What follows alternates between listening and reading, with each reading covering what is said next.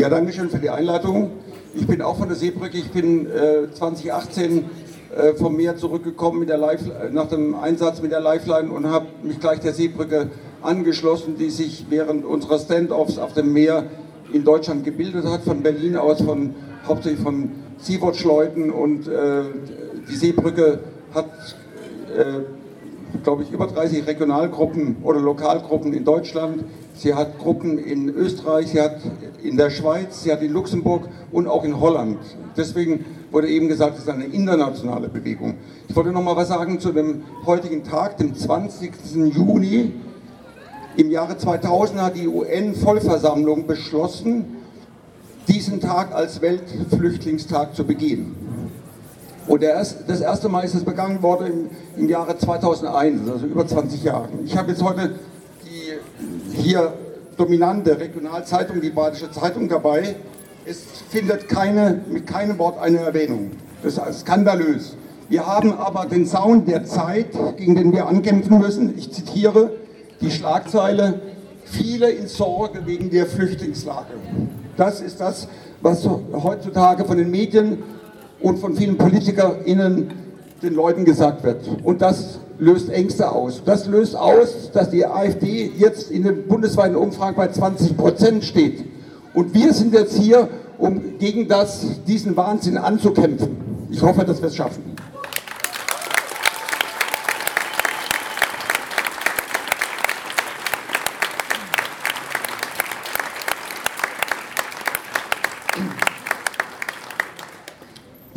Jetzt exemplarisch die Katastrophe von Pylos äh, schildern und auch die politische Entwicklung und die öffentliche Entwicklung seit äh, in den letzten Jahren schildern, die erschreckend ist, in diesem Sinne, wie ich es eben gesagt habe. Und zwar vor genau einer Woche, also in der Nacht von Dienstag auf Mittwoch vergangener Woche, ist vor Pylos ein alter Fischtrawler mit über 700 Menschen an Bord gesunken.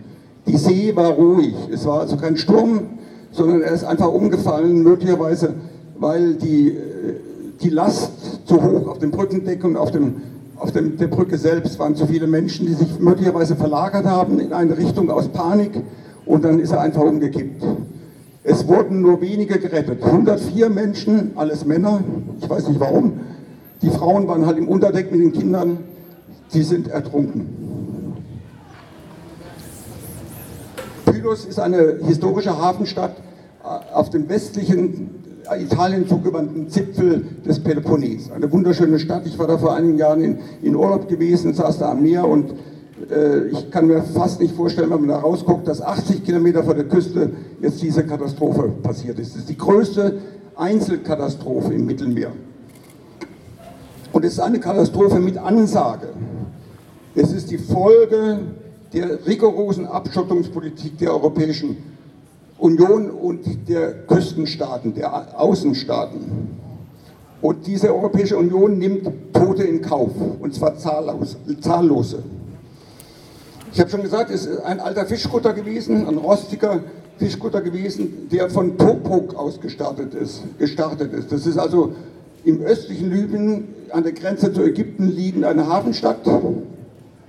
Und er ist nach Norden gefahren, er war also nicht auf Abwiegen, nach Italien wollte er fahren und äh, ist halt in der SR-Zone äh, von Griechenland gewesen, die die Verantwortung für die Seenotrettung in dieser Zone hat. Und sie haben angeblich, die, die griechische Küstenwache hat gesagt, sie hätten Hilfe abgelehnt.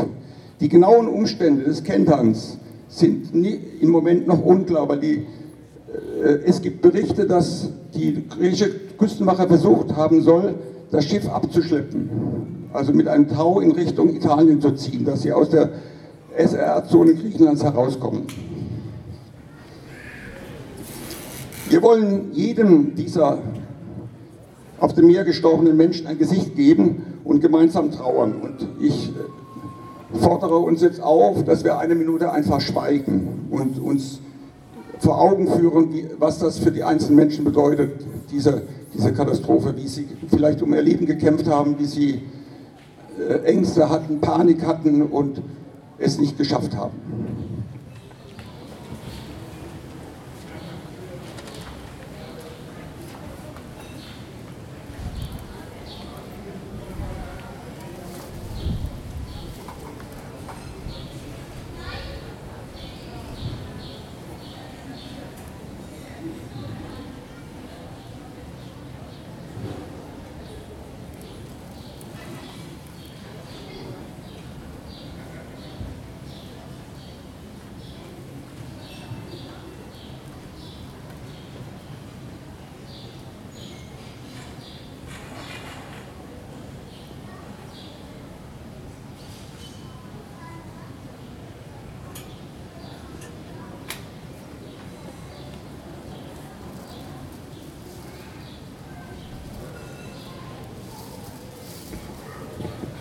Vielen Dank für den, diesen Moment der Stille. Diese Katastrophe, wie ich sagte, war erwartbar.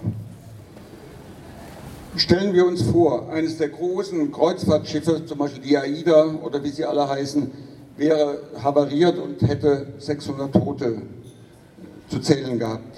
Alles weiße, reiche EuropäerInnen, die alleine zum Spaß über das Meer gefahren sind. Was für eine Welle des Entsetzens, der Trauer und der Hilfsbereitschaft würde dieses Unglück bei uns auslösen. Die öffentliche Wahrnehmung hingegen dieser Katastrophen von Pylos ist gering.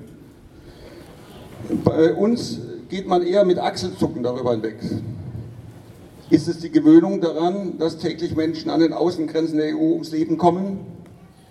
Ich sage ganz klar, die Katastrophe von Pylos ist die direkte Folge der Politik der Europäischen Union und ihrer Mitgliedstaaten, deren Ziel die totale Abschottung ist durch das Errichten von Mauern und Zäunen und unterlassener Hilfeleistung, sprich unterlassener Seenotrettung im Mittelmeer. Ich will die Verantwortlichen hier klar benennen. Es sind Frau von der Leyen, die Präsidentin der EU-Kommission, Herr Scholz, der deutsche Bundeskanzler, Frau Meloni, die Ministerpräsidentin von Italien, Herr Macron, der Präsident von Frankreich und Herr Mitsotakis, der Regierungschef in Athen. Selbstverständlich tragen die Regierungen aller anderen 23 Mitgliedstaaten der Europäischen Union ebenso die gleiche Verantwortung.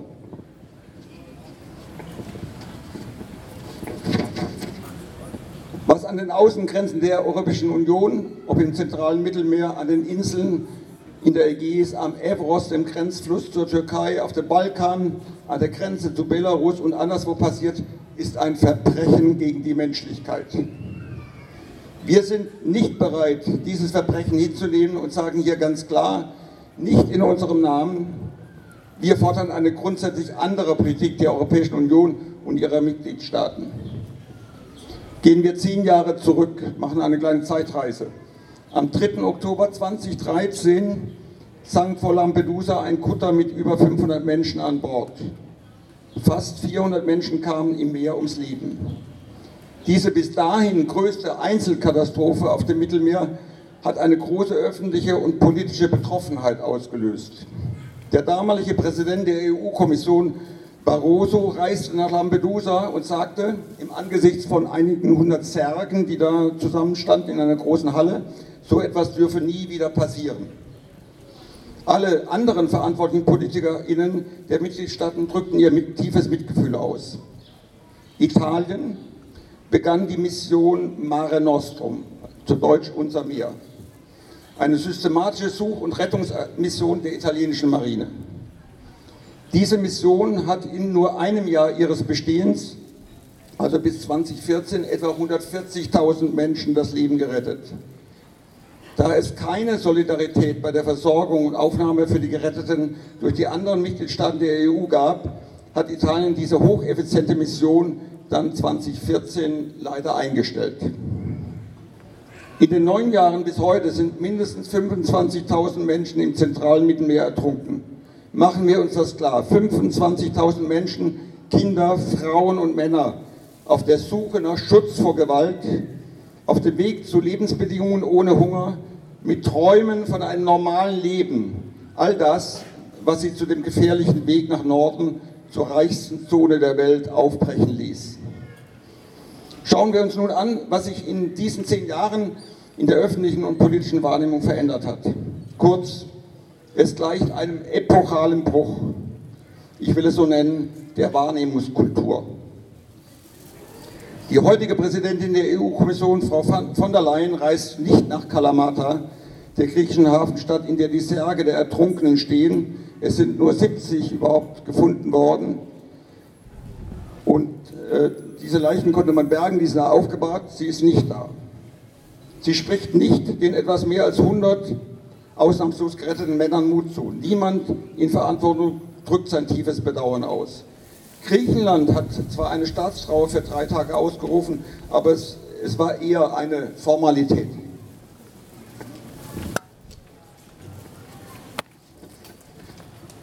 Und kein Küstenstaat im Mittelmeer startet eine neue Mission Mare Nostrum.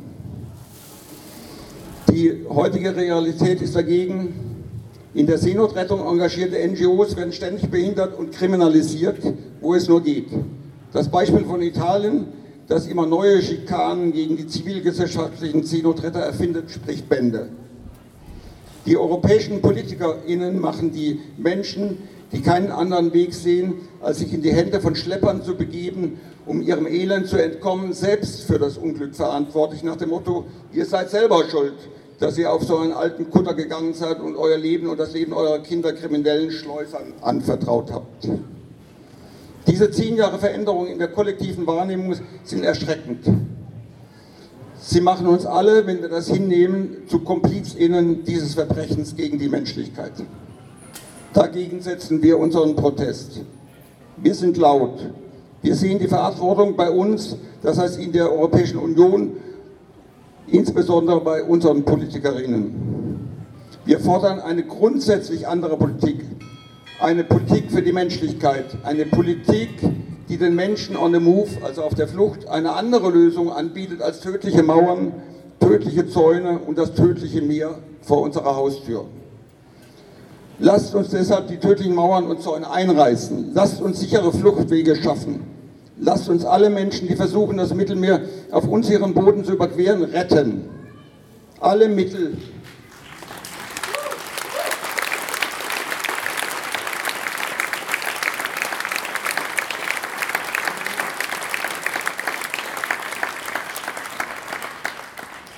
Wir hätten alle Mittel dazu. Es fehlt alleine der Wille, es zu tun. Nur dann, wenn wir diese Politik ändern, wird es keine Toten mehr geben. Denn jeder tote Mensch ist einer zu viel. Vielen Dank.